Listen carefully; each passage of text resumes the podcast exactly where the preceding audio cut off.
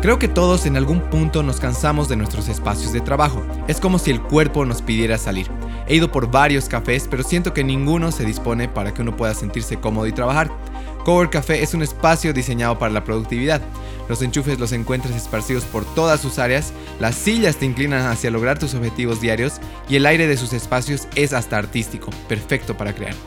Por ser oyente del podcast hasta el 16 de febrero, utilizando el código Equilibrium podrás disfrutar de un descuento de 10% en tu siguiente taza de café italiano, chocolate caliente o la taza que gustes más. Las opciones son riquísimas y notarás al primer sorbo que los ingredientes son frescos y de alta calidad. El código Equilibrium se aplica únicamente a Cowork de la Walpa Rimachi y Cowork de la Antesana y Pacheri. Nos vemos.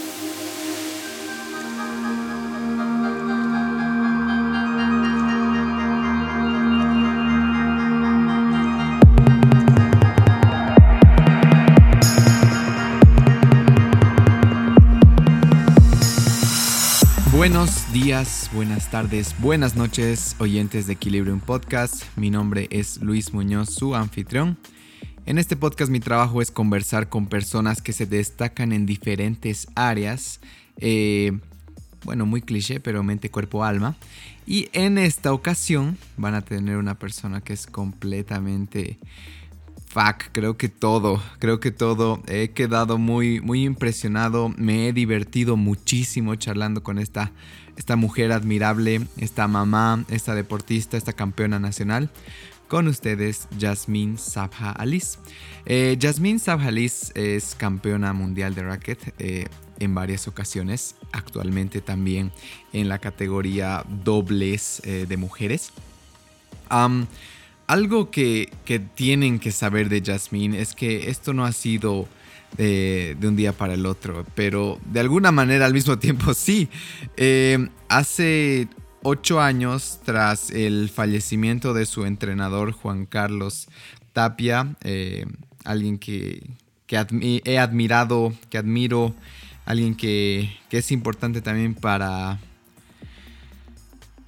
Wow, es para, muchísimas personas y, y nada, creo que este episodio incluso lo quisiera dedicar a su memoria. Eh, Jasmine ha sido una de las que ha sido privilegiada de poder entrenar con él y de hecho él la convirtió en campeona, ante, en campeona mundial antes de los 15 años. Y, y, bueno, pues también aprovecho de saludar a mi amigo Carlitos Tapia, quien es pues el hijo de Juan Carlos y que quiero muchísimo, una persona igual muy, muy admirable.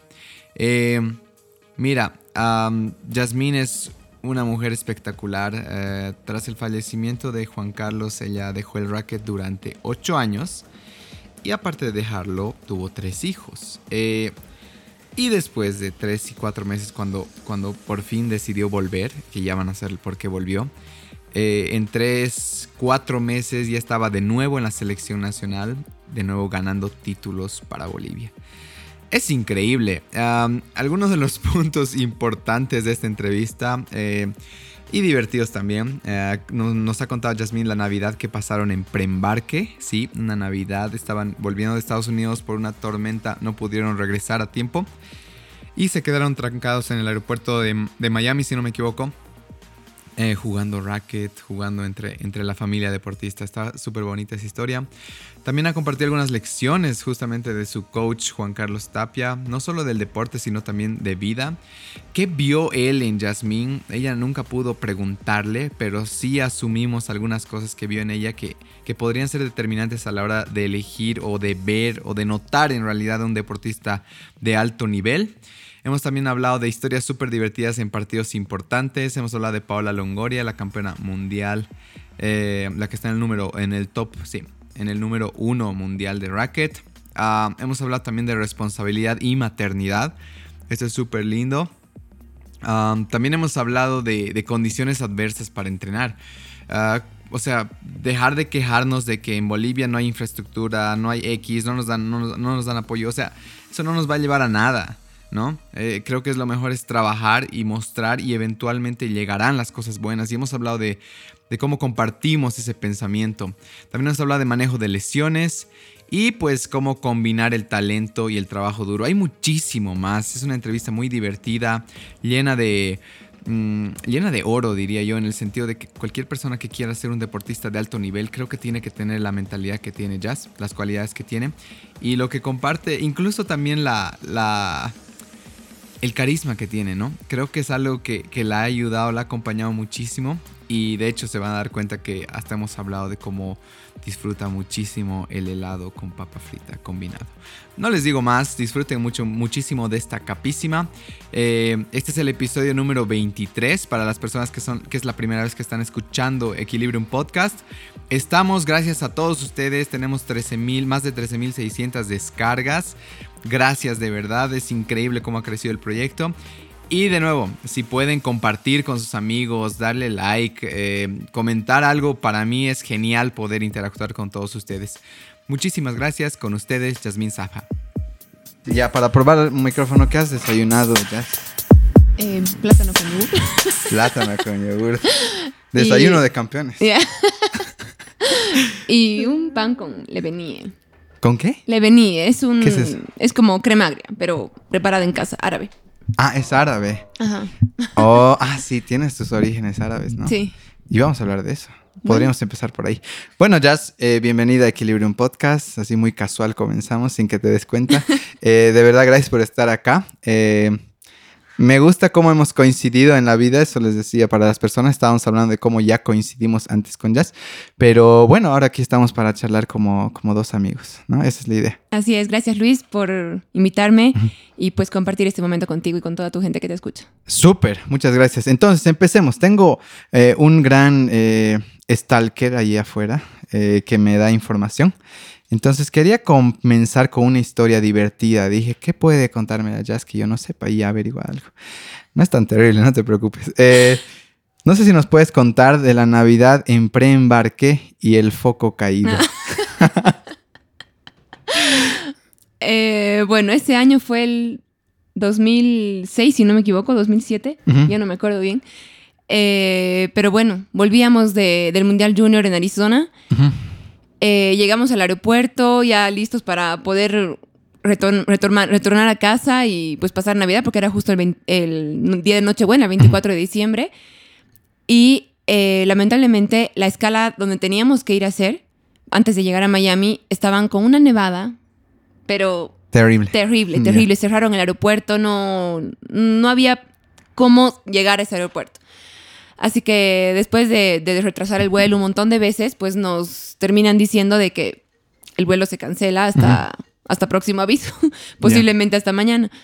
Así que, bueno, pues pasamos Navidad, una Navidad muy rara, diferente, eh, jugando racquetball en el aeropuerto.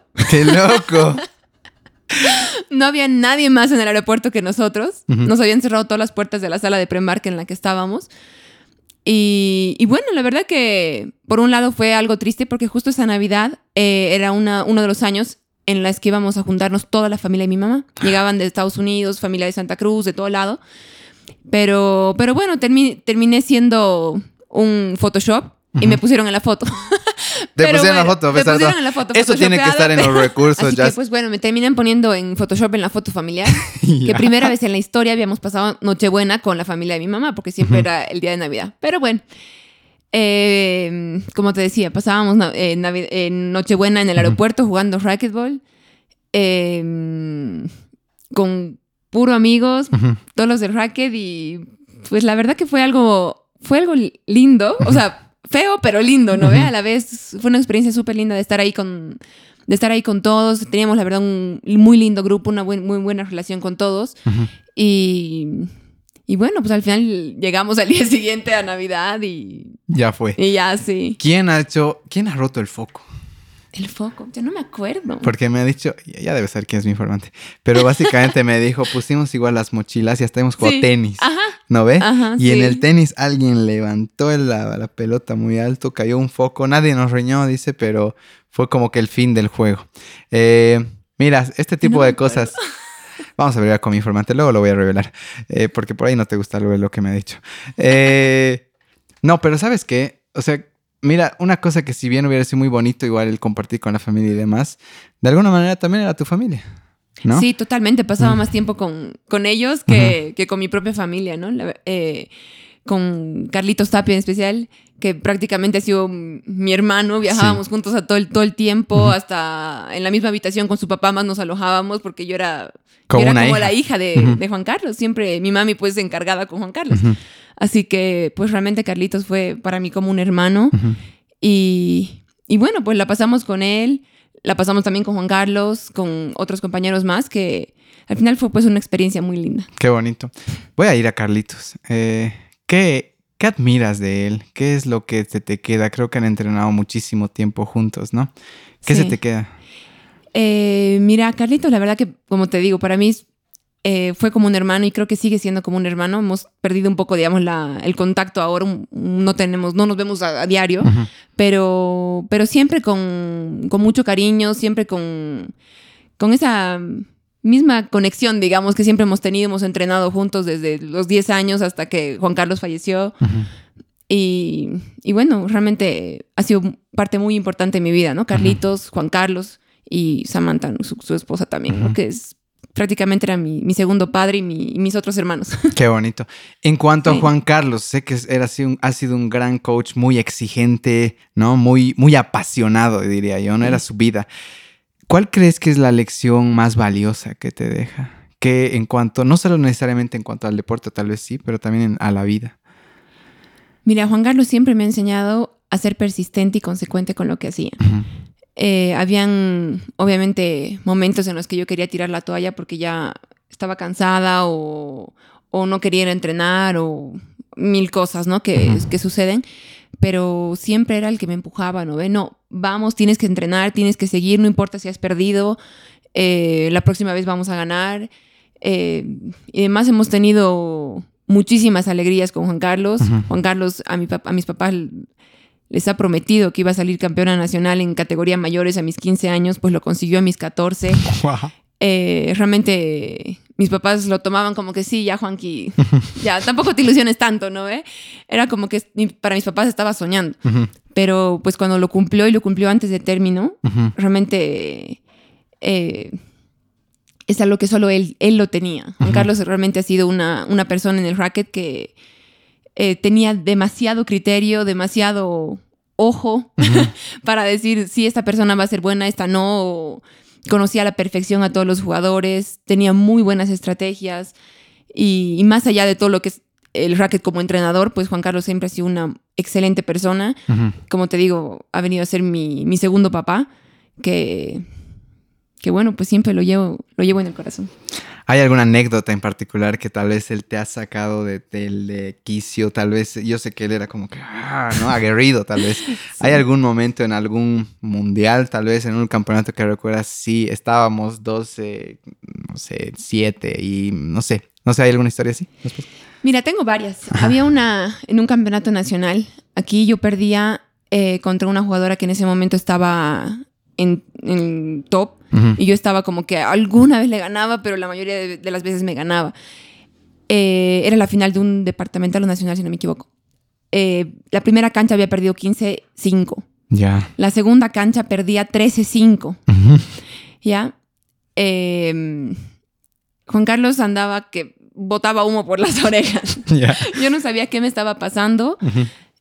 y, y bueno, pues Juan Carlos siempre tenía la, no sé si mala o buena costumbre, cuando yo no estaba jugando como a él le gustaba, se paraba y se iba.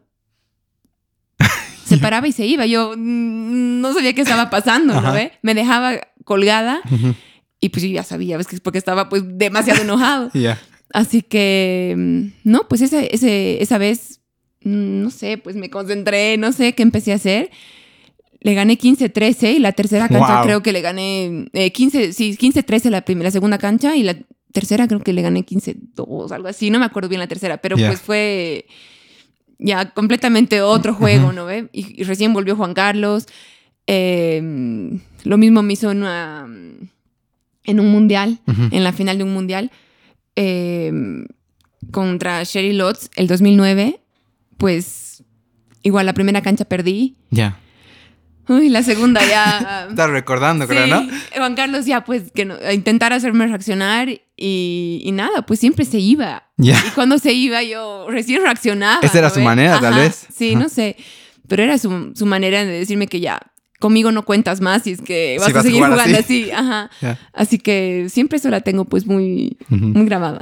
Si algún día, bueno, tal vez ya lo haces, pero te toca eh, llegar a, entrenar y tener, tratar de, replicar lo que él ha hecho, ¿cuál crees que sería algo indispensable a la hora de entrenar a alguien que Juan Carlos te deja? Mm, a ver, como te decía, creo que mucha persistencia. Al final de cuentas, por más talento o no que tengas para hacer algo, yo creo que con mucha persistencia, eh, repetición y demás de lo que hagas, pues terminas uno, uno aprendiendo, ¿no? Yo creo que Juan Carlos siempre ha sido, en ese sentido, muy exigente conmigo, en que si no te sale, pues vas a estar aquí hasta que te salga, ¿no? ¿Eh? Así que, que creo que eso es algo muy importante, ¿no? No rendirte a la primera caída que tengas. Ok, súper. Mira, antes quería no entrar todavía al racket, pero inevitablemente entramos. Eh, te quería preguntar de tu, esto me han dicho, esto me ha dicho mi informante igual. Para la jazz es indispensable el helado con papa frita. ¿Qué, clase de, combina de combinación es esta? Bueno, la verdad es que justo el otro día mi, novia me dice, vamos a Burger King. Y yo, ya, no, compraremos helado con papas. Y yo, ya, yo nunca había comido. Pruebo. Ella debió ver mi cara, nunca más te voy a traer, me ha dicho. Pero bueno, iremos a ti. ¿Qué es esta combinación? ¿Cuál es la marca o de qué se trata esto? Mira, siempre cuando salíamos al exterior, obviamente el presupuesto que teníamos pues era muy reducido. Así que todos los días era a McDonald's o Taco Bell. Y a mí no me gustaba Taco Bell, así que todos los días, eh, almuerzo y cena, nos íbamos a McDonald's y todo el mundo se pedía sus hamburguesas, nuggets y demás. A mí tampoco me gusta mucho la hamburguesa, me gusta, me gusta mucho la hamburguesa, no soy mucho hamburguesa. Y me pedía pues mi milkshake de chocolate, el tamaño gigante. con mi porción. El más grosero. El más grosero, sí. con mi porción de papas, tamaño gigante. y le metía pues como si la papa fuera cucharilla, ¿no? Sopaba Una cucharilla comestible. Exacto. Sopaba con, el, eh, con, la, con la papa el helado y pues adentro. Eso eran todos mis almuerzos y todas mis cenas del torneo. Ok, gracias, me imaginaba que iba por ahí.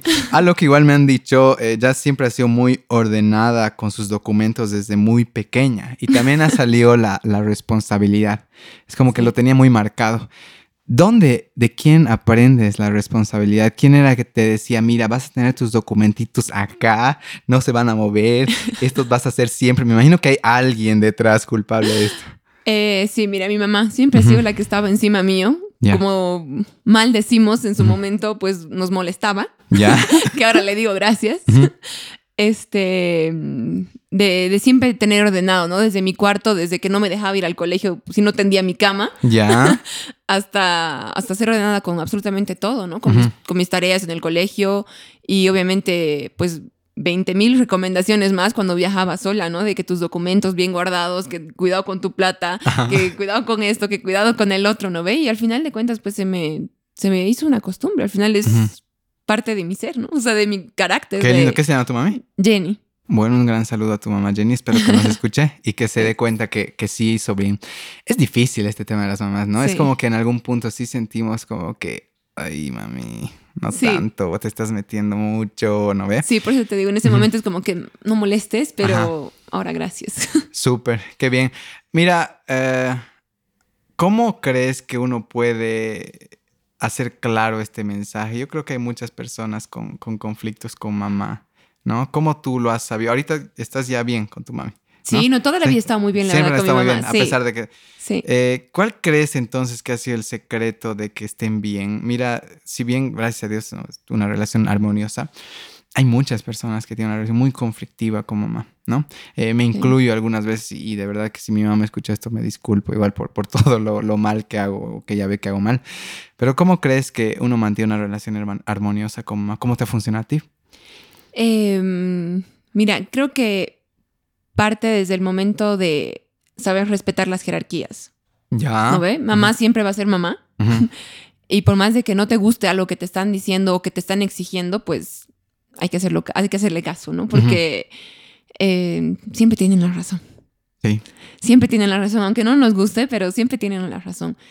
Y, y bueno, siempre, o sea, mi mamá siempre me ha apoyado mucho, siempre ha estado eh, ahí con todo para mí, pero creo que yo he sido una persona también muy receptiva de mi mamá. Así que, mm, la verdad, felizmente he tenido muy pocas peleas con mi mami, porque eh, mi prioridad siempre fue el racket. En el, con el colegio era como que terminaba de hacer mis tareas en el colegio rápido para alcanzar y me entrenar temprano, digamos, ¿no? Para no tener que faltar a mi entrenamiento. Pero, pero yo creo que es un poquito de eso, como que saber respetar las jerarquías y valorar el, el- el trabajo y el- la redundancia, el labor que hacen las mamás.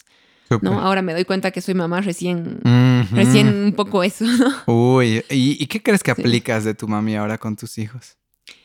Eh, mira, me considero una mamá un poco estricta, Ya. ¿ya? Eh, a veces pienso, digo, ya, no voy a ser tan fregada con ellos, pero hay momentos en los que me doy cuenta y digo, no me importa, no me importa, prefiero ser estricta, prefiero ser exigente con ellos y que el día de mañana pues sean personas de bien, sean personas ordenadas, sean personas respetuosas, eh, que hagan, que peleen por un futuro, que sepan qué es lo que quieren de su vida, porque no siempre voy a estar ahí para ellos. Y si ahorita pues probablemente me reniegan conmigo en algunas cosas o ya pues mamá no molestes o qué sé yo, sé que en un futuro les va a hacer bien, que es lo que ha pasado conmigo, así que ahorita no me arrepiento de nada de lo que hicieron mis papás conmigo, así que ¿Hay alguna técnica en particular que hayas aprendido ahora que eres mamá que te ha nacido muy, in- no sé, creo que hasta por instinto nacen ciertas cosas, sí. eh, que te sorprende de ti que aplicas con ellos? Am, o sea, ellos un poco ya saben, ¿no? Cuando empiezo a levantar la voz es como que uy, ya se están enojando, ya se está enojando un poco la mamá, pero a veces lo toman un poco también a juego porque soy la que todo el día los llama la atención y la que todo el día está encima de ellos. Así que cuando empiezo a contar, llego al 3, saben que Ah, contar. Ajá. Ya. les muestro, ¿no? Uno, dos y ya saben que si llego al 3, pues ahí ya Ajá. Ahí puedes explotar. revienta, ¿no? Ya. Así que creo que es una estrategia que un poco me ha funcionado. Pero, pero bueno, siempre hay cosas, ¿no? Que podremos aj- ajustar y mejorar. Seguro que sí. Gracias, Jess. Siguiendo con mis preguntas. am, he visto que te has ganado un premio hace poco, sí. ¿no? Eh, felicidades por eso. El Gracias. premio de Tigo Sports, ¿verdad? Sí, la premiación de Tigo Sports. Ah, bueno, he visto creo que son 4 mil dólares, ¿no? Ajá. Bueno, mi pregunta en realidad va, ¿qué Sí. gustitos te vas a dar con eso? Am, la verdad que no sé. Mira, eh, siempre algún premio que, que, bueno, que en esta época- última época nos han estado dando y reconociendo, eh, siempre lo, de hecho lo, lo guardo ahora eh, para ver y poder participar de torneos internacionales, que siempre es un presupuesto Sí. considerable, ¿no? Y con eso prefiero irme a alguna parada del tour profesional o algún otro torneo. Súper, sabes que hay un tema aquí bien eh, que es un poco muy común de hablar, ¿no? Que no hay apoyo en otros deportes. Es como que eh, el fútbol siempre va a ser el deporte que más eh, se va a apoyar y demás. Y es como que se escucha una queja también de, y una queja comprensible, ¿no? Eh, sin embargo, también creo que es importante un poco remover este discurso, ¿ya? Es un poco loco lo que te voy a decir, pero el otro día un atleta decía, hace, hace mucho en realidad, que me he lesionado porque no hay infraestructura, ¿no? Me he lesionado eh, y ahora no voy a poder competir y, desearía que, que hubiera, era como que quejarse, quejarse, quejarse, ¿ya? Un, gran atleta. Yo decía, hay personas en otras partes del mundo que vienen de infraestructura pero nula, tal vez hasta en contra, y se vuelven clase mundial. Entonces como que yo pensaba, no, no digas esto, porque de alguna manera cuando tú estás en medios de comunicación hablando de que no, no se puede la infraestructura y el dinero y el presupuesto, los niños dicen, ah, no, no se puede, entonces ¿para qué voy a hacer? ¿No? Entonces matamos sueños cuando decimos esto. ¿Cuál sería el contradiscurso? ¿No? ¿Cuál- no sé si tú me puedes decir, eh, y justo lo hablé con Rodri Moyano también de esto, de que él de hecho igual me decía entrenar en un gimnasio que la barra era menos elástica, era más dura. Entonces cuando yo iba a las elásticas, a las más buenas, Era más sencillo. Exactamente. Entonces, ¿cuál es tu perspectiva en esto para alzar a los niños de, de dejar de quejarnos? Creo que quejar no sirve de nada. Exacto. Mira, yo también voy un poco por el lado que tú dices. Ay, qué bien. Me, me molesta que la gente se queja de todo y de nada. Eh, mucha gente me dice, ay, eh, pero nunca les apoyan, nunca les dan plata. O, o- Ese es el discurso. Ajá, con los Juegos Sudamericanos siempre me decían, ¿y les han pagado? Digamos, no la primera pregunta, en vez, o felicidades, ¿no? ¿Y les ha pagado? Ya. Sí, ay, es que nunca les dan, que no sé qué. Y yo creo que al final de cuentas, ya en vez de, en vez de juzgar y criticar todo lo que se hace, ya veamos el lado bueno. ¿no? Mira, yo estoy entrenando ahorita con Johnny Pérez y él me cuenta, charlo mucho con él y me, me cuenta mucho de cómo, en qué condiciones él entrenaba. Ya. Eh, imagínense hace 20, 30, 40, 50 años, qué sé yo, eh, me dice, no, yo me iba al monte Ya. a entrenar. Agarraba mi- mis tenis, mi short, mi polera y me iba. Sin agua. Eh, si me agarraba la lluvia, bien gracias. Eh, o sea, era entrenar a, a la deriva, ¿no? Eh? Y realmente Johnny Pérez, con todas las condiciones, digamos, que tenía, que tenía mucho menos apoyo que lo que hay ahorita, ya ha logrado lo que ha logrado. Es histórico las tres medallas sudamericanas que ha logrado él. Wow. Así que, por digo, realmente son cuestiones, yo creo que más psicológicas, más Sí. de eh, propósitos mentales y, y superación personal, de querer lograr algo que, que ponerse límites y excusas para no conseguir algo que uno quiere. Todo el mundo me decía, después de haber dejado ocho años el racket, eh, tener tres hijos, estar casada y demás, me decían, ya, Ya está. ya, parala, ¿no? Ujú. Empecé a volver, me lesioné la cadera, eh, me tardé un año y medio en, so- en- en curarme porque no podía. Y, y todo el mundo era ya, ya déjalo ahí, ya está, ya pasó tu tiempo, ya dedícate a tus hijos, a tu marido. Y más decía, no, yo tengo algo más que dar al racket. Ujú.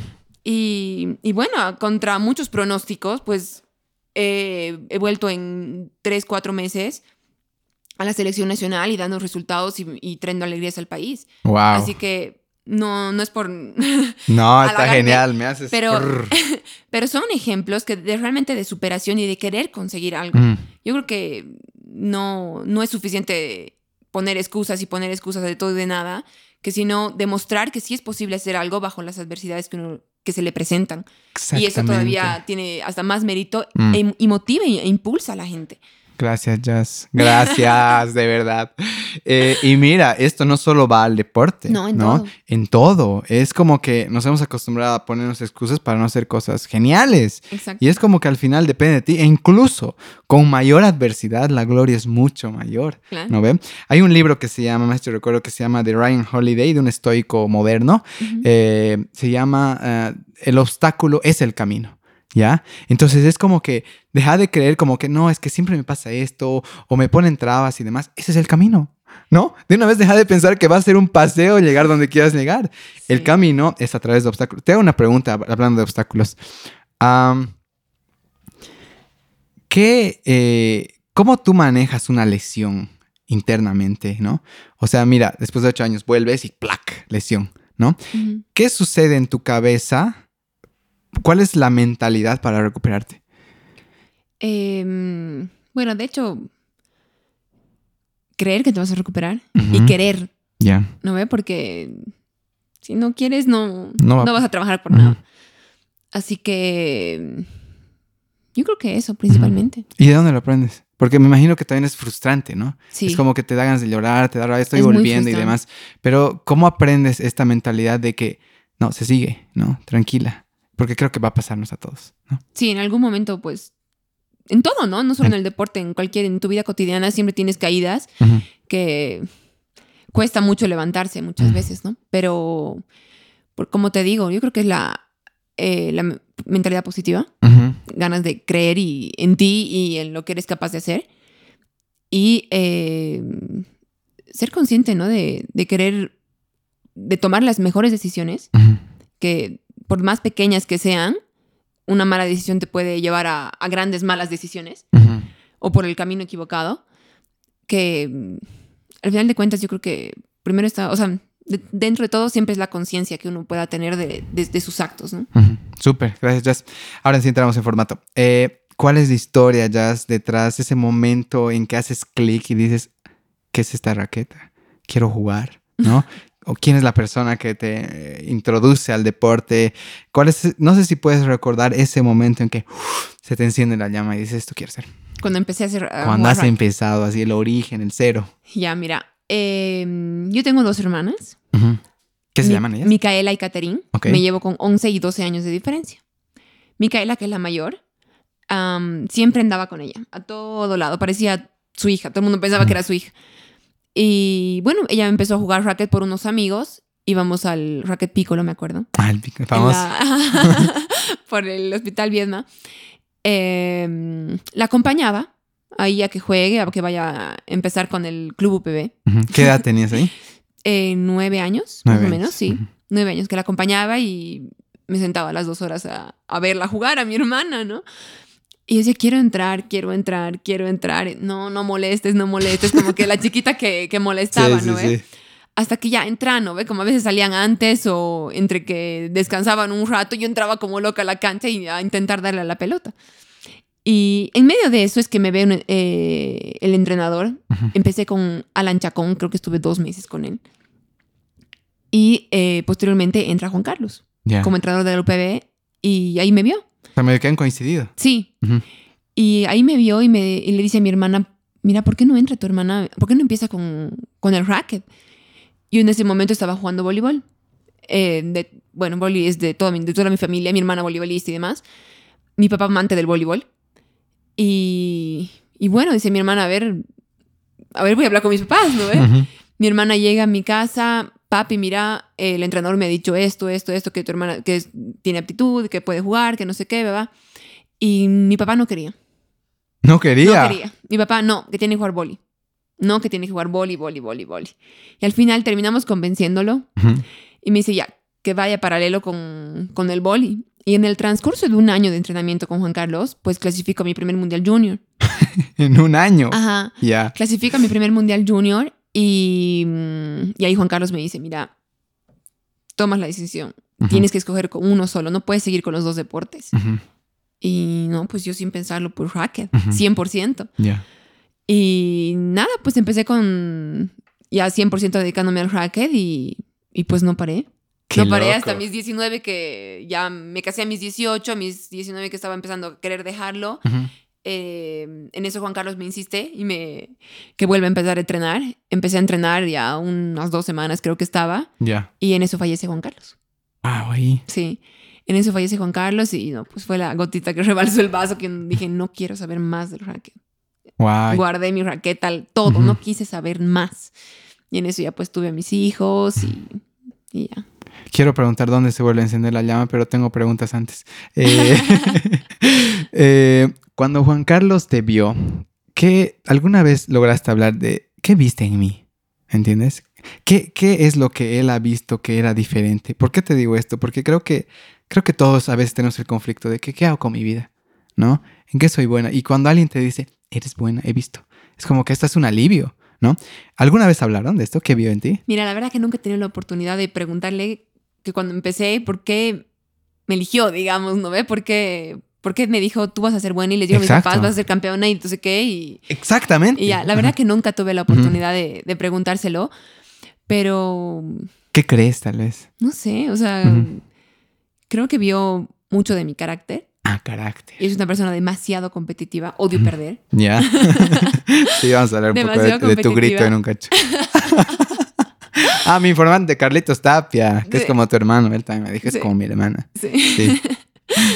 Sí. Em, y bueno, ¿qué me- Carácter. Caracteres. Ajá. Eh, yo creo que fue parte de mi carácter que, que un poco lo vio eso en mí de, de que sí voy a pelearla y yo que era muy activa, muy activa. De niña era... Necesitaba gastar mi energía en algo. Ahí está. Y es que esos son buenos indicadores, ¿no? De alguien que tiene mucha energía y, por ejemplo, lo pones al departamento a que espere toda la tarde que llegues para ir a cenar, estás matando esa energía, ¿no? Y de hecho se vuelven niños muy, des- muy, muy desordenados, muy revoltosos, muy, muy que están ahí, no saben qué hacer con esa energía. Entonces creo que este es un gran consejo para papás. Eso quería llegar, ¿ya?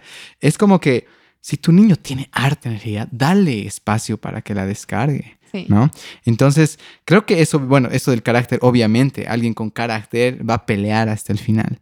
Y eso es lo que necesitas en un, en un gran deportista, ¿no? Sí, yo creo que, bueno, no solo en deportistas, ¿no? Yo creo que En la vida, ¿no? cualquier ámbito de la vida, yo creo que tener un carácter no fuerte, porque hay personas que tienen caracteres más suaves, pero que luchan dentro de ellas, ¿no ven? No lo dan a conocer, pero sí son fuertes internamente, digamos, ¿no? Si me dejo entender. Sí, sí, sí.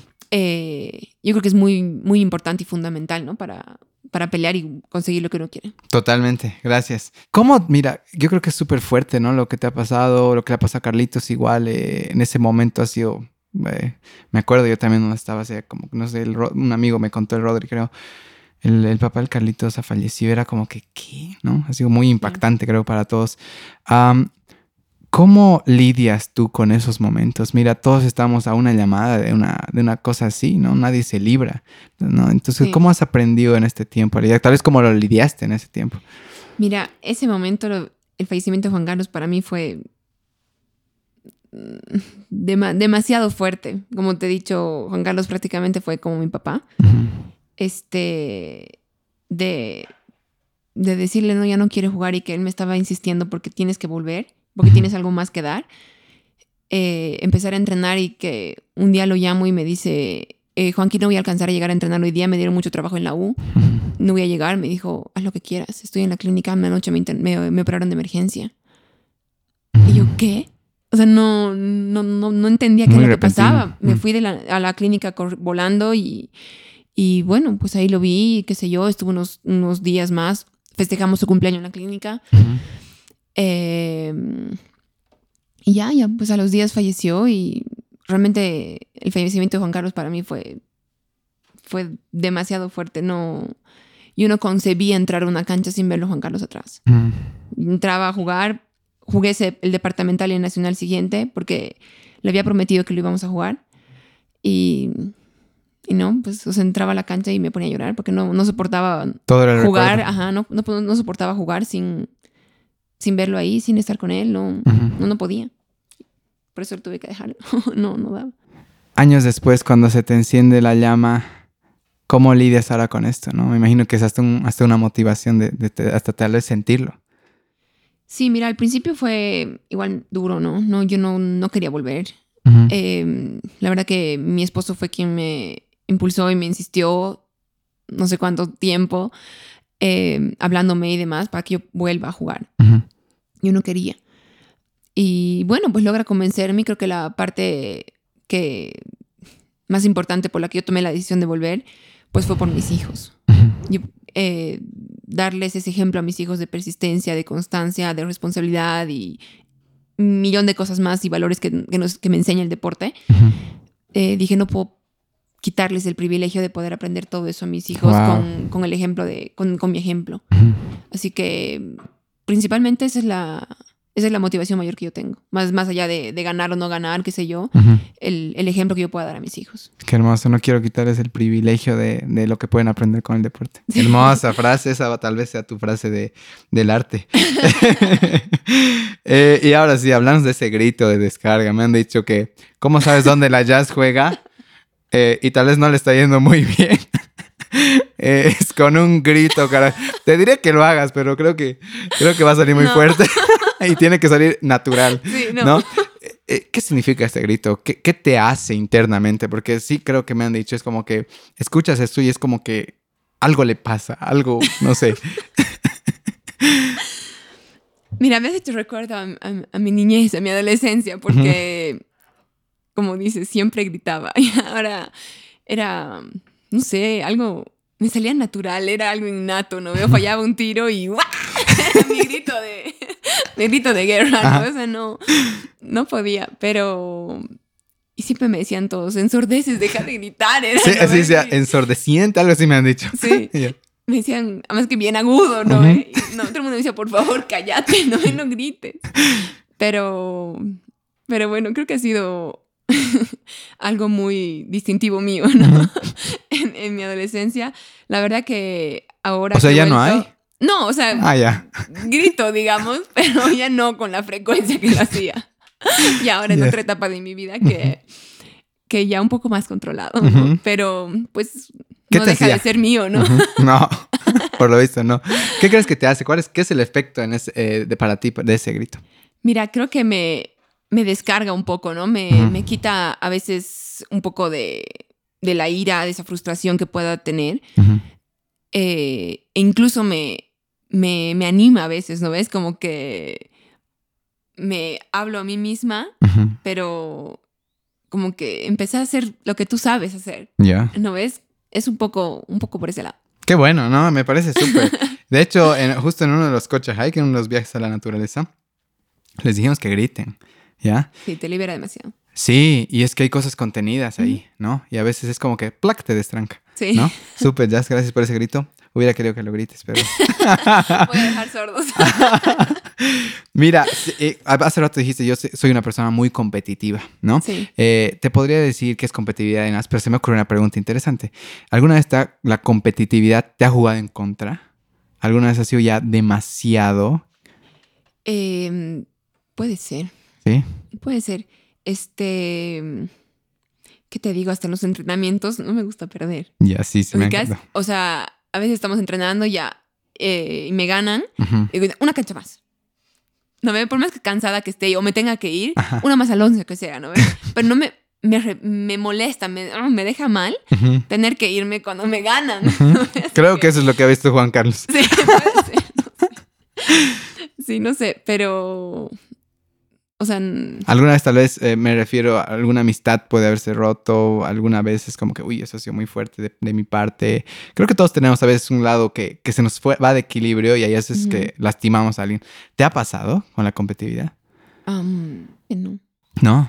No, no se me viene uno a la mente ahorita. No, tal vez no sea algo tan importante. No, pero hubiera sido uh, interesante. Yo creo que a algunas personas les ha debido pasar. De hecho, hablando con, con Vania Vargas, la Miss Bolivia Mundo, ella me decía que o sea, sí, ella la jugó en contra. En la U era muy aplicada. Y era como que la gente ya asumía mm. que mm, mucho, digamos, ¿no? Pero si a ti te ha funcionado, pues perfecto. Eh, no pasa nada. Te hago la pregunta. Ah, hay a veces que dicen el, el trabajo duro le gana al talento.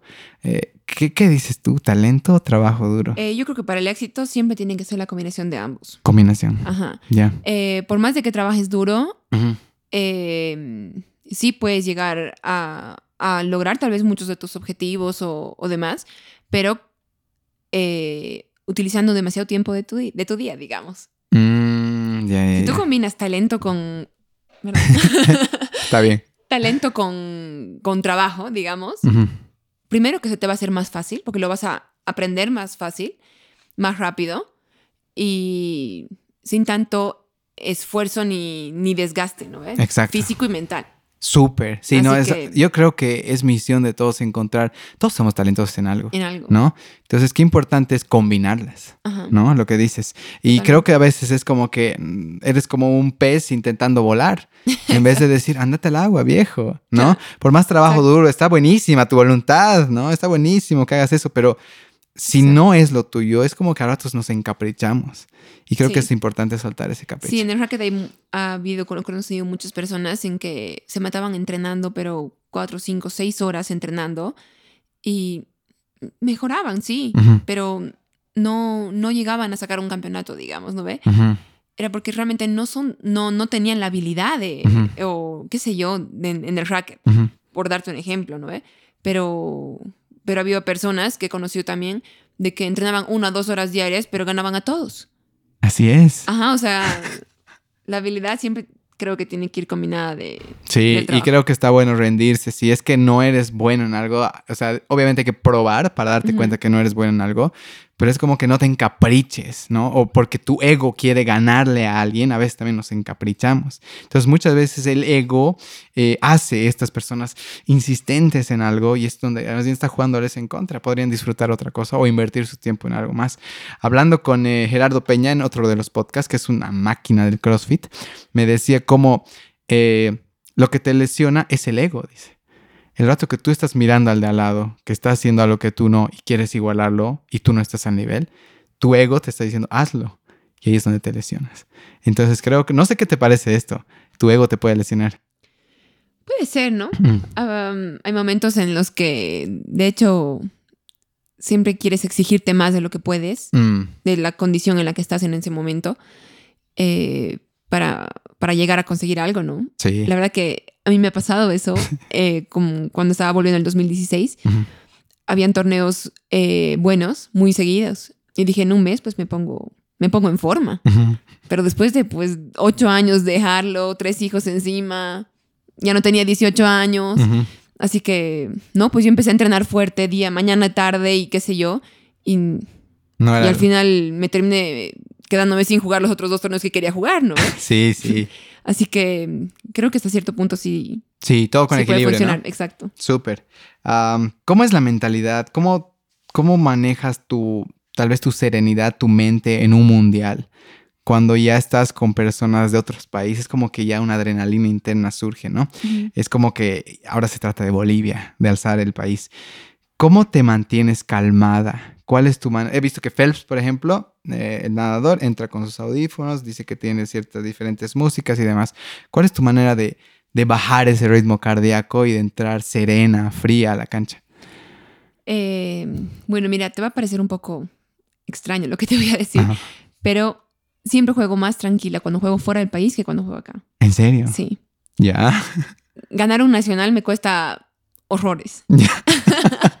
siempre sufro más para ganar un nacional que, que tener un buen resultado fuera. Yo creo que el simple hecho ya de estar en una selección, ya de, de, de llevar, digamos, a tu bandera en la espalda, pues de hecho es un compromiso y todo lo que tú quieras, pero como que ya voy más tranquila, ¿no? Porque estoy representando a mi país, pero estoy yendo a competir contra otros países, ¿no? Como que es, ¿cómo te explico? En ese momento, digamos, ahí es lo mejor que tiene Bolivia ah, y voy a ir a demostrar lo que Bolivia tiene. Exacto. Ubicas, voy con esa tranquilidad de que vamos a demostrar quiénes son, somos los bolivianos. Porque es, en muchas partes del mundo y en muchas cosas siempre es como que tienden a humillarnos, por así decirlo. ¿no ve? Como que a boliviano. En muchas cosas. Eh, y eso es algo que hemos logrado en el racket, que Bolivia pues sea respetada. Sí, tenemos muchos campeones mundiales. Antes decías, ya te toca jugar con México, con Estados Unidos, Canadá, y era, ay, ¿por qué? ¿No ve? Y ahora es al contrario. Bolivia. Eh, te toca jugar con Bolivia, uy, suerte, ¿no ve? O sea, realmente hemos logrado posicionarnos y, y crear ese, ese lugar como, como bolivianos. Qué excelente. Y hablando de mundiales, eh, mira, hasta donde yo estaba en el mundo del racket, y creo que sigue Paola Longoria, la mexicana, era espectacular. No sé si sigue número uno. Sí, sigue. ¿Qué tiene ella, esa chica? es que realmente veo, eh, creo que había otra chica que se llama Ronda, de Estados Unidos, otra de las buenas, ¿no? Me encantaba igual a mí ver racket. Eh, ¿Qué ves en Paola, tú como otra campeona mundial? ¿Qué ves en ella? ¿Qué aprendes de ella? Mira, Em, yo creo que una de las virtudes que tiene Paola es extremadamente fuerte mentalmente. Ah, sí. Es demasiado fuerte. ¿Qué te refieres con eso? Em, tiene una estabilidad emocional realmente admirable. Algo que a seguir, ¿no ve? Buscar eso. Em, por otro lado, tiene, o sea, es en general, ¿no? Una estabilidad emocional que al final de cuentas, si le están ganando, ¿qué te digo? 14-0 pues ella le da igual. Es fría. Ajá, Puede estar neutra. Ajá, no le da igual, pero va a pelearle y va a seguir hasta querer sacarte esa cancha. Ajá. Usted, eso es, eso es intimidante. Ajá. Además de que em, ese es el defecto que tienen muchos de los, muchas deportistas, eh, muchas jugadoras, que tenemos demasiados altos y bajos Ajá. en un mismo momento. Paula es muy estable. Wow. ¿Y cómo te has dado cuenta de esto? Me sorprende. es interesante. Eh, mira, eh, hay gente que le está ganando con mucha facilidad a Paola. Ya. Pero ella va a seguir intentando y hacer lo que sabe hacer. Porque ella está segura de que en algún momento, pues tú tienes una caída. ¡Wow! En el momento que tú sueltes un punto, listo. Paola dispara. Así que. Te gana en la mente. Sí, o sea, es. Eh, eh, yo creo que esa es su virtud más grande que tiene, porque en cuestión de nivel de juego, sí puede ser algo superior en precisión de, tiros, en efectividad de tiros y demás, en porcentajes, que el resto, pero no es abismal. O sea, no es mucha la diferencia para que esté 10 años consecutivos como número uno. Sí, es increíble. Es increíble. Ah. Así que yo creo que esa es la, virtud que tiene Paula. Qué interesante. ¿Sabes qué me has hecho despertar algo que, por ejemplo, los estoicos, no sé si has escuchado de los estoicos alguna vez, los filos, la filosofía estoica. Los estoicos son muy famosos justamente por mantenerse fríos, ¿no? Emocionalmente estables, por las maneras que tienen de, las perspectivas que tienen de ver la vida. Una de sus grandes enseñanzas es separar lo que puedo controlar, lo que no puedo controlar. Cuando me haces pensar esto de Paola, es como que, bueno, lo que puedo controlar es jugar lo que sé, lo que he entrenado, confiar en eso. Lo que no puedo controlar es que la otra persona le esté yendo bien y demás, pero no me meto en eso creo que a ratos, cuando quieres controlar lo que no puedes controlar, ahí te quiebras. Te desespera. ¿no? Sí. Entonces, creo que para las personas que quieran practicar tal vez esto en un nivel tal vez más bajo y, y algún día, idealmente, llegar como Paola, para todos nosotros, eh, es revisar lo de la, la filosofía de los estoicos. Tienen tips geniales y te los te, lo- te digo también a ti, Jazz, que le des una miradita a cómo, cómo pensaban los estoicos. Es espectacular. De hecho, hay una, histo- hay una historia de un estoico famoso que se llama Cato, ¿ya? Era tan estoico Cato que una vez estaba en un bar, hubo una, una riña y le tiraron un puñete. Dice que al salir del bar era como que le han tirado era- Cato era famoso. Le han tirado un puñete a Cato, no sé qué, sale y dice, ¿te dice que te han puñeteado? No. Dice que ha salido así como si nada hubiera pasado. Porque él dice, ¿qué gano rememorando, afect- eh, volviéndome a afectar? Porque a veces cuando tomes un recuerdo vuelves a sentir lo mismo. Sí. Él decía, ¿qué gano? ¿De qué me sirve? Para él sucedió y ya desapareció ese instante. Nosotros somos expertos. Alguien, digamos, te, te jalan del pelo, te echan el, el trago, lo que sea. Es mil veces lo cuentas, ¿no? y esta tipa, no sé. Entonces es como que un estoico sabe que algo es un momento y tiene que quedarse en ese momento. No hay por qué llevártelo a la mente, porque imagínate, en un partido tú que aparece lo que te, te tiraron el sopapo y te quiebra, te da rabia y lo que sea. Entonces voy a ponerlo en tus recursos. Ya recuerdo a todas las personas que vas a tener tus propios recursos en la página de Equilibrium en Facebook. Equilibrium Podcast, por si acaso. Para terminar esta parte del, del racket, eh, si no fuera el racket, ¿qué haría Jazz? Uy. Eh, a ver, si no hubiera vuelto al racket, Ujú, ahorita estuviera trabajando con mi esposo en la empresa que tenemos, American Iris, que bueno, en su momento, después de, de dar a luz, de tener a mis hijos, qué sé yo, eh, pues he, he estado ahí ayudándolo con... ¿De qué es la empresa? Marketing. Es una manufactura de papel. Ah, de papel. Producimos ajá, cuadernos, folders, todo tipo de, de papelería. Y bueno, creo que estuviera ahí, ¿no? Trabajando con él y, y siendo mamá. Ya, siendo mamá. Eso, Siendo es, mamá. eso es Primero más siendo tuyo. mamá y después trabajando con mi esposo. Esa es la respuesta que quería. Eso es más tuyo. Sí. Eh, gracias, Jazz. ¿Cómo, ¿Cómo trabajas tu concentración? ¿Cómo eh, entrenas este músculo del poder estar enfocado en una sola cosa a la vez? Creo que esto es crucial para los deportistas de alto nivel. Sí, mira, es muy importante. Justamente después de, de mi retorno, es algo que sí me ha estado jugando en contra. Muchas veces, te voy a decir honesta. Incluso te voy a contar una anécdota con eso. En A el ver. Panamericano de- del año pasado, Ujú. en Chile, eh, me tocó jugar cuartos de final con Paola. Ya. La primera cancha. Pinche Paola. Pinche Paola. no, mentira. Este, me, jugó- eh, me tocó jugar cuartos de final con ella. En la primera cancha, pues yo iba ganando 12-6. Ya. Me faltaban tres. Tres. Nada más. Ya. Le venía haciendo no sé cuántos. Ujú. Me, eh, Paola no sabía qué le estaba pasando. No sabía qué hacer ni nada. Estaba demasiado concentrada. En un momento a otro, pues el marcador lo tenían en la pared lateral. Así que de adentro yo podía ver el score. Levanté la cabeza y vi 12-6. Me salí completamente del partido y dije, ¿qué está pasando? O sea, le estoy ganando a Paola 12-6 Ujú. y en ese momento, ¡puc! Se te fue. ese chip que, ahora, ¿qué estoy haciendo? ¿Qué tengo que hacer? ¿No ve? Como que me olvidé de jugar racquetball. Mm, me salí completamente. Pero ya, o sea, ya no, ya no, ya no pude volver, ¿no ve? Ujú. Paola me terminó ganando 15, 12 o 13, creo. La primera cancha y ya pues la segunda Ya no estabas tú. Ya, ya no, no, ya me salí completamente del partido. Que si yo hubiera podido mantener mi concentración en ese momento, no pensar en lo que, wow, le estoy ganando a Paula Longoria. Ujú. No, ¿ve? Era como que eh, seguir en lo que tenía que hacer y lo que estaba enfocada en hacer, pues hubiera podido cerrar un capítulo. ¿no ve? Así que es pues fundamental. ¿Qué le, qué le diría a la jazz de ahora que se ha dado cuenta de eso a esa jazz? O sea, ¿cuál sería el consejo? Así como tal vez si hubieras podido tener un timeout, ¿qué le hubieras Mm. dicho? Eh, bueno, de hecho, pensar en cada punto, ¿no? No pensar en que si sumo este voy a llegar al no sé cuánto. Es muy típico, ¿no? Ajá. Ujú.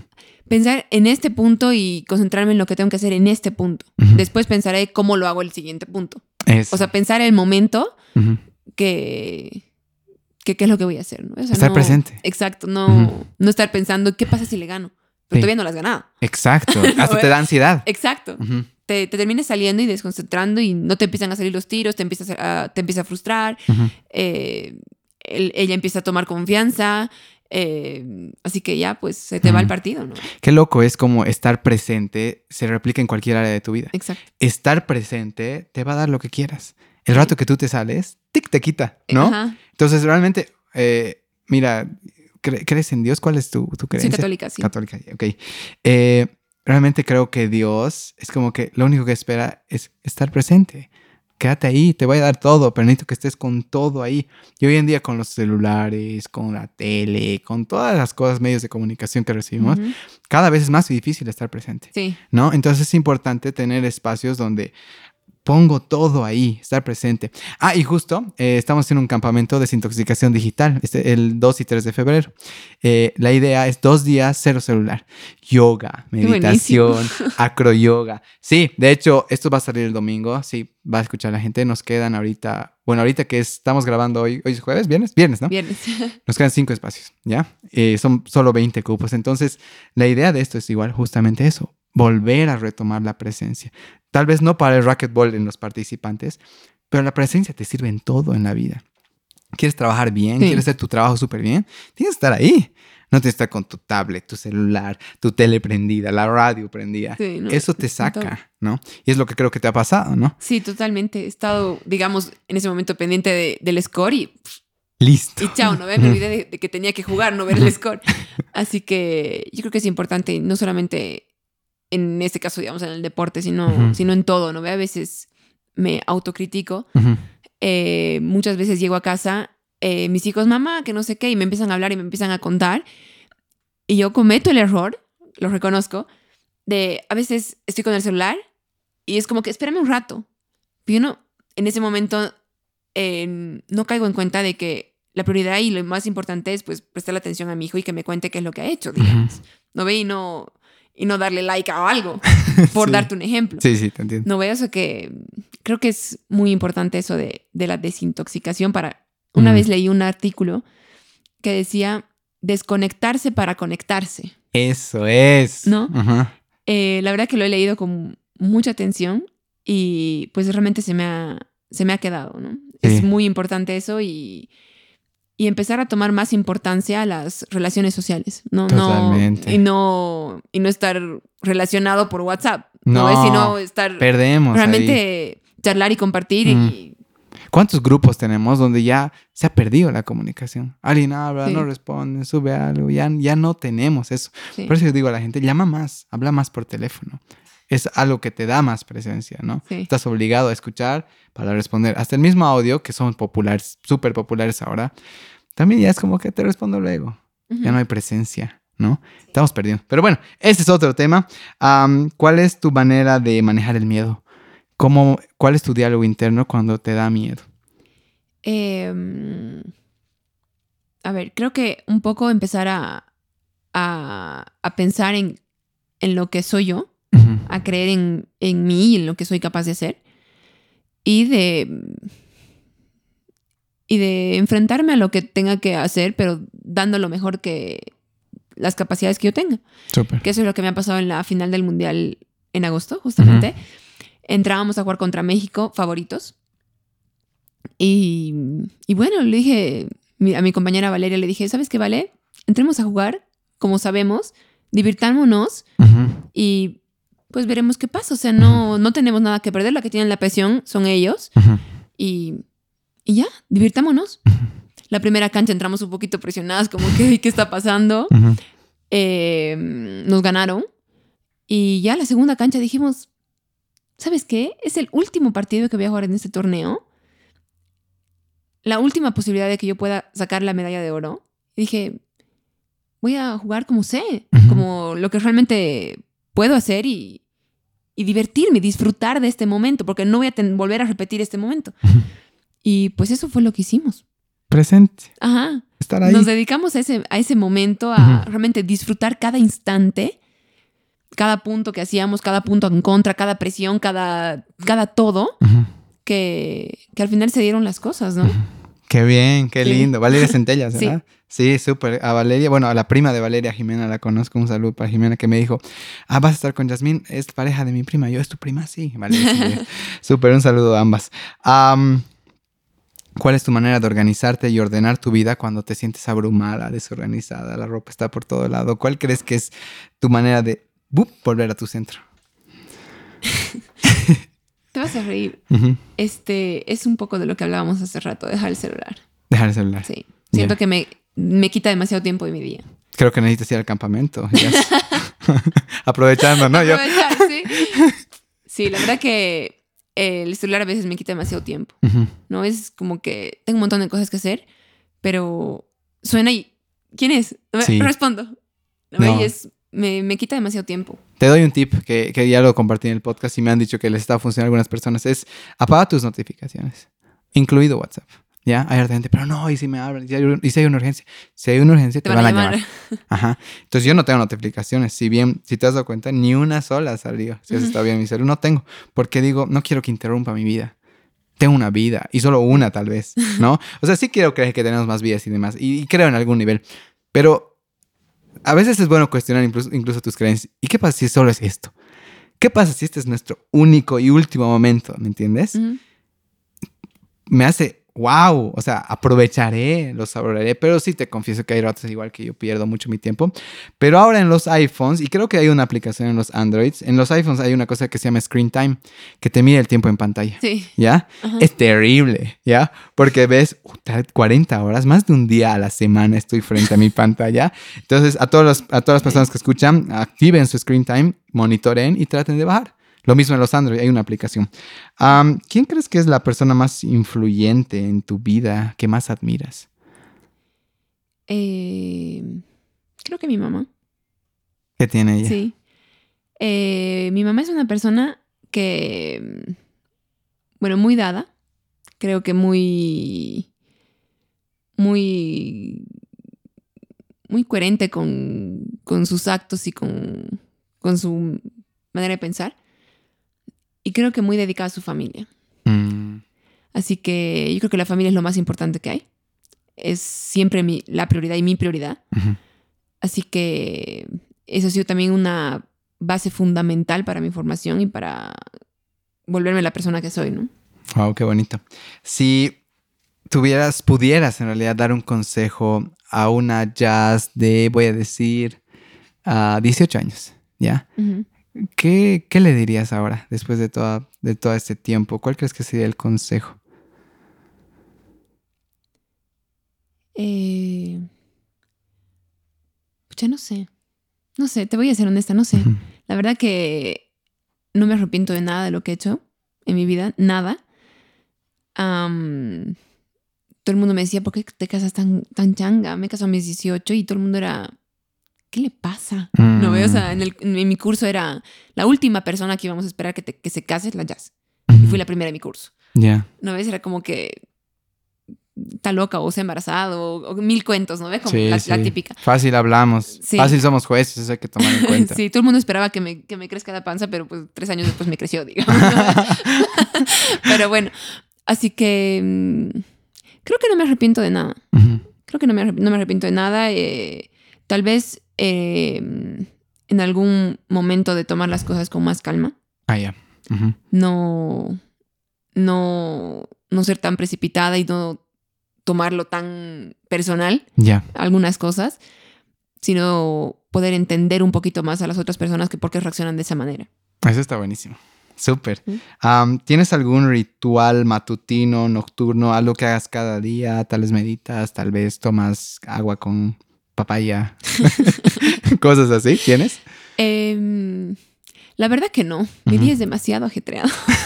demasiado ajetreado. Mis hijos me dicen, ¿por qué tan apurada, mamá, todos los días? ¿No ves? A veces como que lloro, ¿por qué estamos corriendo? Eh, eso es algo que quisiera cambiar. Ajá. Que si quisiera un poquito tener un poco más de, más de pausas, que a mis hijos a veces me da pena, los hago correr todo el día. Ya. Pero, pero no. ¿Y qué has pensado para practicar esa pausa? Tal vez medir un poco más mis tiempos. Eh, y te vuelvo a repetir, me hace perder demasiado tiempo las el celular. Mm. Así que si tal vez no contestar un mensaje, pues podría alcanzar a, a estar, a salir tranquila de mi casa y no salir como loca, ¿no ve? Exactamente. Así que. Notificaciones apagadas. Sí. Súper. ¿Hay algún libro, video, película que haya causado un gran impacto en ti que quisieras que más gente lo consumiera? Mira, te voy a ser honesta. El único libro que me ha marcado eh, cuando lo leí de muy niña, Sangre de Campeón. Sangre de campeón. Sangre de Campeón. Es un libro chiquitito, chiquitito, chiquitito. Ya. Creo que tiene 50 páginas, ¿Ya? a lo mucho. Pero ese libro realmente me ha... Te he hecho algo. me ha- ¿Cuál es la lección del libro para ti? Eh, siempre pelearla. Mm, esta está bien en Sí, ti, ¿no? Siempre pelearla, o sea, no, no, no, no, no, no quedarte, ¿no ves? Si tienes una meta, pues seguir trabajando en eso. Y que cada acción que tú hagas sea para lograr esa meta. O sea, no, que nada te desvíe y te, te quite la mirada de eso. Ser consecuente. Ser ¿no? consecuente. Y- mira, ¿sabes qué? Y justo cuando te dije que escuché el podcast de LeBron James, era, muchas de las cosas que dicen mm, se repiten, ¿me entiendes? Entonces tal vez eh, el pensamiento o el mindset, la mentalidad de, de un campeón mundial es eso, ser consecuente, ¿no? Totalmente, porque. ¿qué te digo? Si quiero ser campeona mundial, puede ser un sueño, pero si yo no trabajo para eso, y si, no, y si mañana, por más cansada que esté, digamos, para ir a mi entrenamiento y digo, ay no, voy más tarde o voy mañana, ya es, ya no estoy siendo consecuente con la meta que yo tengo. ¿Me entiendes? Y es un entrenamiento menos, eh, es una concentración menos, es un, todo menos que al final te, te alarga el camino o te evita lograr lo que quieres. Uf, fuerte eso. ¿Eh? Es verdad. Am, ¿Tienes alguna página de Instagram preferida que nos quieras compartir? Em, la verdad que no, ¿No? no. ¿De Facebook o alguna cosa que consumas? La verdad que no, no tengo ninguna así fija ni, ni nada, o sea, es ver todo. Scrollear. sí, es ver todo. Y... Ah, la- te comparto la anterior respuesta del anterior domingo. Eh, le digo, ¿tienes una página de Instagram preferida? Todas, me encanta el chisme, me dice. Qué bueno, Bien honesto, ¿no? distraído. Sí, sí, me ha encantado. Todas, me encanta el chisme. Perfecto, no juzgamos en equilibrio. ¿Tienes algún proyecto nuevo, algo que estés trabajando? Quizás que más gente se entere, aprovechando que pues nos van a escuchar unas 600, 600 700 personas. Eh, bueno, mira, comentarles que justamente eh, fines de marzo, del 27 al 31 de marzo, estamos eh, organizando el primer Gran Slam de racquetball en Bolivia. Eh, con la iniciativa de mi esposo, el apoyo de, de mi esposo, de la empresa de mi esposo y obviamente mía, eh, estamos organizando el primer torneo profesional y amateurs de Wow. todas las categorías, eh, profesionales en damas y varones, Acá en Cocha. en Cochabamba, Qué bien. damas, varones, eh, singles y dobles, y todas las categorías amateurs, desde seniors, juveniles, Open, ABC, D. Todo. Así que realmente todos. Eh, es, un, es un proyecto que tenemos con mi esposo de fomentar al primero al deporte del racket eh, local, nacional y también aportar al tema mundial, ¿no? Porque el racquetball es un deporte en los que muchos países ha tenido un pequeño bajón por el hecho que no es olímpico. Mm, verdad. Así que, por darte el Malditos. ejemplo, en Estados Unidos se ha quitado el apoyo gubernamental, estatal, al racket porque, porque no es un deporte olímpico. No puede ser. Ajá. ¿Y por qué no es un deporte olímpico? Algunas. Porque no se juega en cierta cantidad de países en todos los continentes. Ese es el motivo. Ese es el motivo. Pucha. Ajá. Así que mm, es un pequeño granito de arena Ujú. que, que queremos dar con mi esposo y, y bueno, no solamente tan macro, ¿no ves? Sino a, aportar y apoyar a toda, esa, a toda la gente que le gusta el racket y que en Bolivia somos potencia. Qué lindo. ¿No? Y somos potencia. Sí, y obviamente eh, el beneficio de este torneo, eh, si se llega a sacar, digamos, números positivos, que es una inversión muy, muy fuerte, son 72 mil dólares solamente en premios económicos. Eh, si se llega a sa- a sacar números positivos, todos va a ir a, dona- a aporte a la federación, a la mm, selección nacional juvenil, Qué bien. para poder aportarlos, eh, apoyarlos y de que puedan tener más roce, ¿no? Es la verdad que es una tortura para los padres y todos los juveniles en especial de poder participar en torneos internacionales. Qué Así lindo, qué linda misión. Felicidades por eso. Felicidades por Gracias. eso. Ah, No te puedo, ya estamos por acá, pero no me puedo ir sin que nos des una- una- un consejo para relaciones. Mira, me gusta que trabajan en equipo con tu esposo, Ujú. ¿no? O sea, se alzan. Me dices, él me ha insistido, él me ha convencido y de repente de nuevo, ¡puc! vuelves a, a ser campeona, ¿no? Entonces, él ve también algo como que no, necesito yo empujarla, ¿no? Y creo que de eso se trata, de empujarnos, ¿no? Para crecer. ¿Qué crees que está funcionando? ¿Qué has visto que han hecho clic con él? Que, que esto vaya para adelante. Creo que hay muchas personas con problemas de relación. O sea, ¿qué te ha hecho dar cuenta? Wow, es él, ¿no? Es él. Mira, eh, mi esposo es una persona muy, muy, muy celosa. Ya. extremadamente celoso.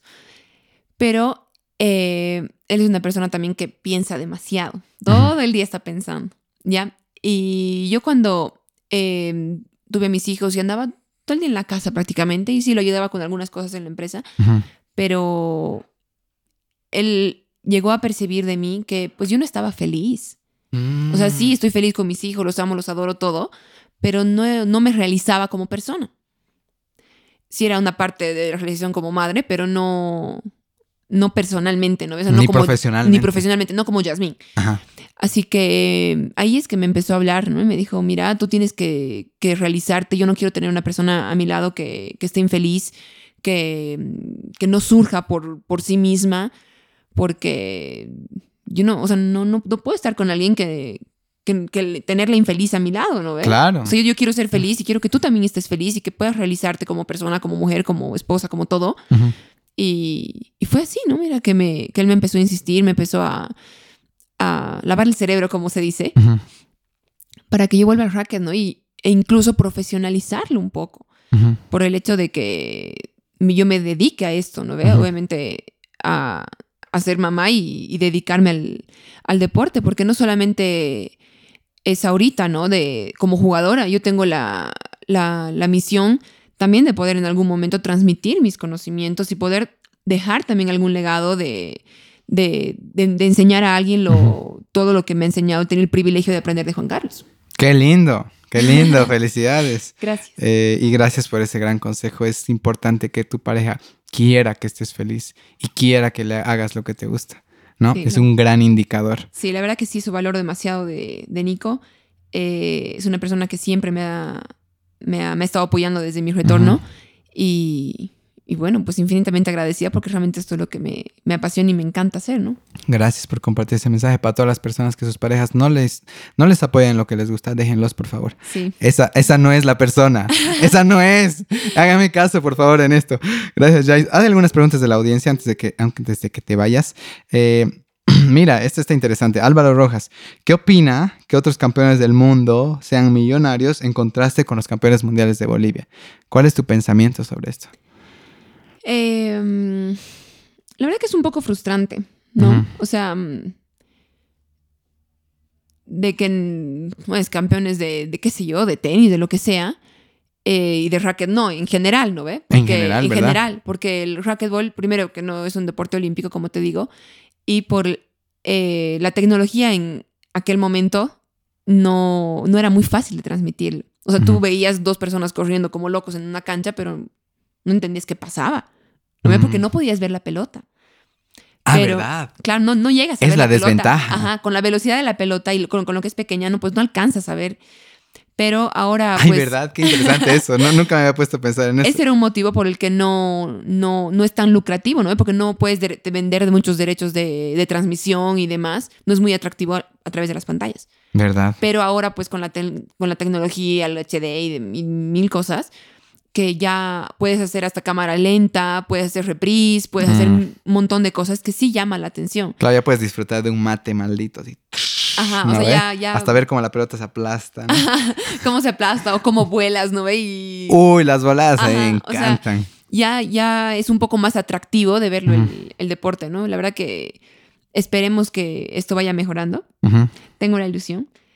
Y, bueno, aunque no sea en mi, en, mi, en mi época, en mi generación, pero sí que el deporte del racquetball crezca y pues en algún momento llegue a ser olímpico, porque realmente es un deporte muy, muy lindo. Es hermoso. Sí. Y quiero volver.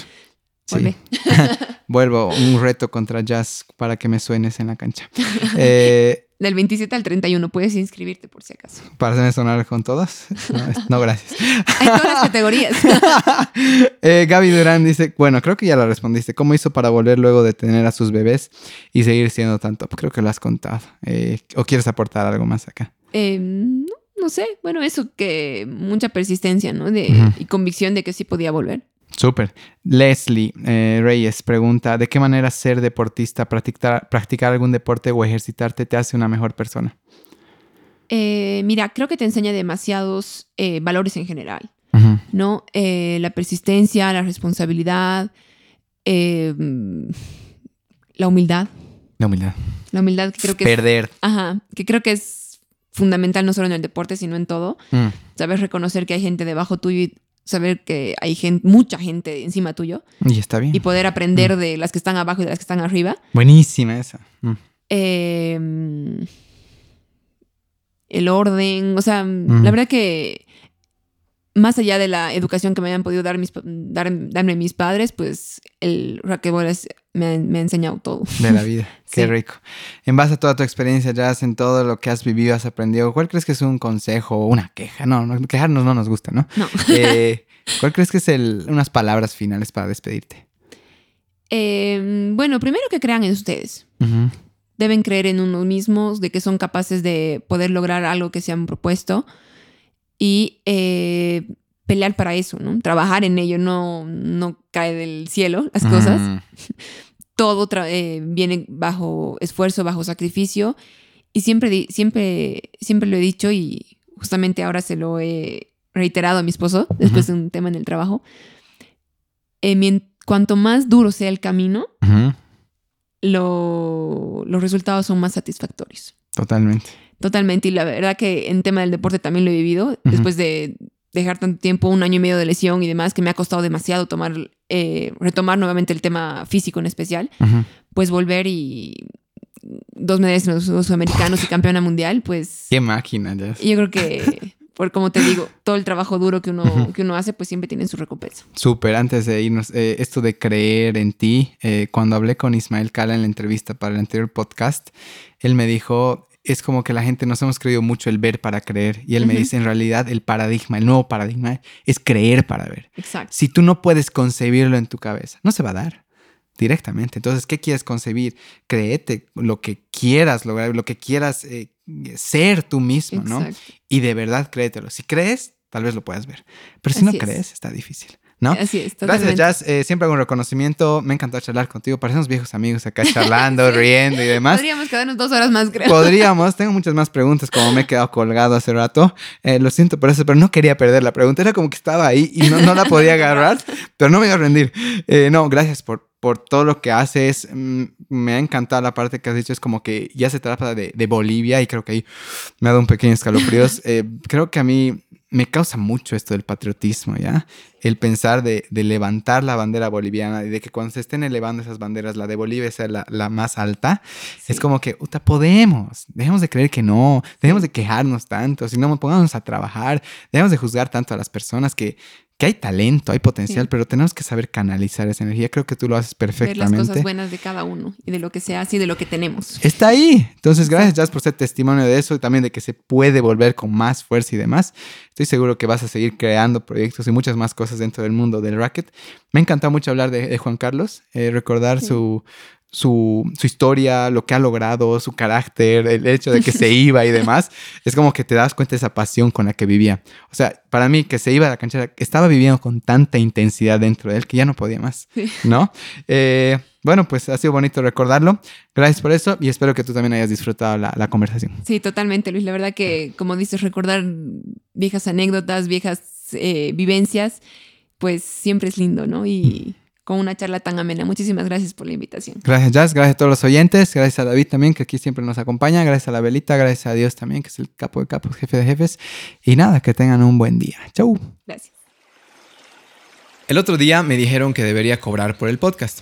Equilibrium es y siempre será gratuito. Hace dos años que llevo trabajando como life coach. Al momento ya trabajo con más de 40 personas y me encantaría trabajar con alguien que escuche Equilibrium. Coaching es una manera amigable de sanar a través de sesiones uno a uno. Todos tenemos situaciones personales que a veces ya no sabemos cómo lidiar. Autoestima, insatisfacción con el trabajo, problemas familiares, sensación de estar perdido. Quizás has probado varias cosas, has leído o visto videos para ayudarte, pero no ha funcionado. Tengo la confianza de que podemos dar un paso grande para que te sientas mejor contigo misma. Si quieres más información, escríbeme al 707-63111 o comunícate con la página de Facebook para detalles sobre cómo podemos hacerte sentir en mayor tranquilidad y con un rumbo mucho más claro. Gracias.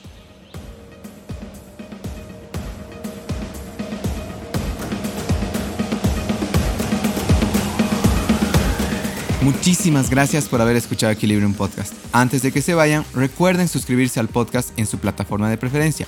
Estamos en Apple Podcast y Spotify.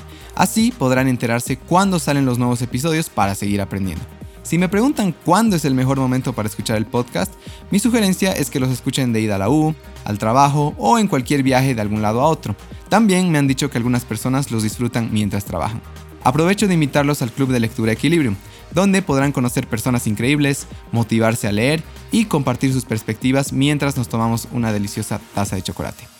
Estamos en Facebook e Instagram como Equilibrium Podcast. Ahí podrán expresar sus opiniones de los episodios, estar al tanto de todas nuestras actividades y compartir los episodios con sus amigos, cosa que de verdad apreciaríamos muchísimo. Gracias y hasta pronto.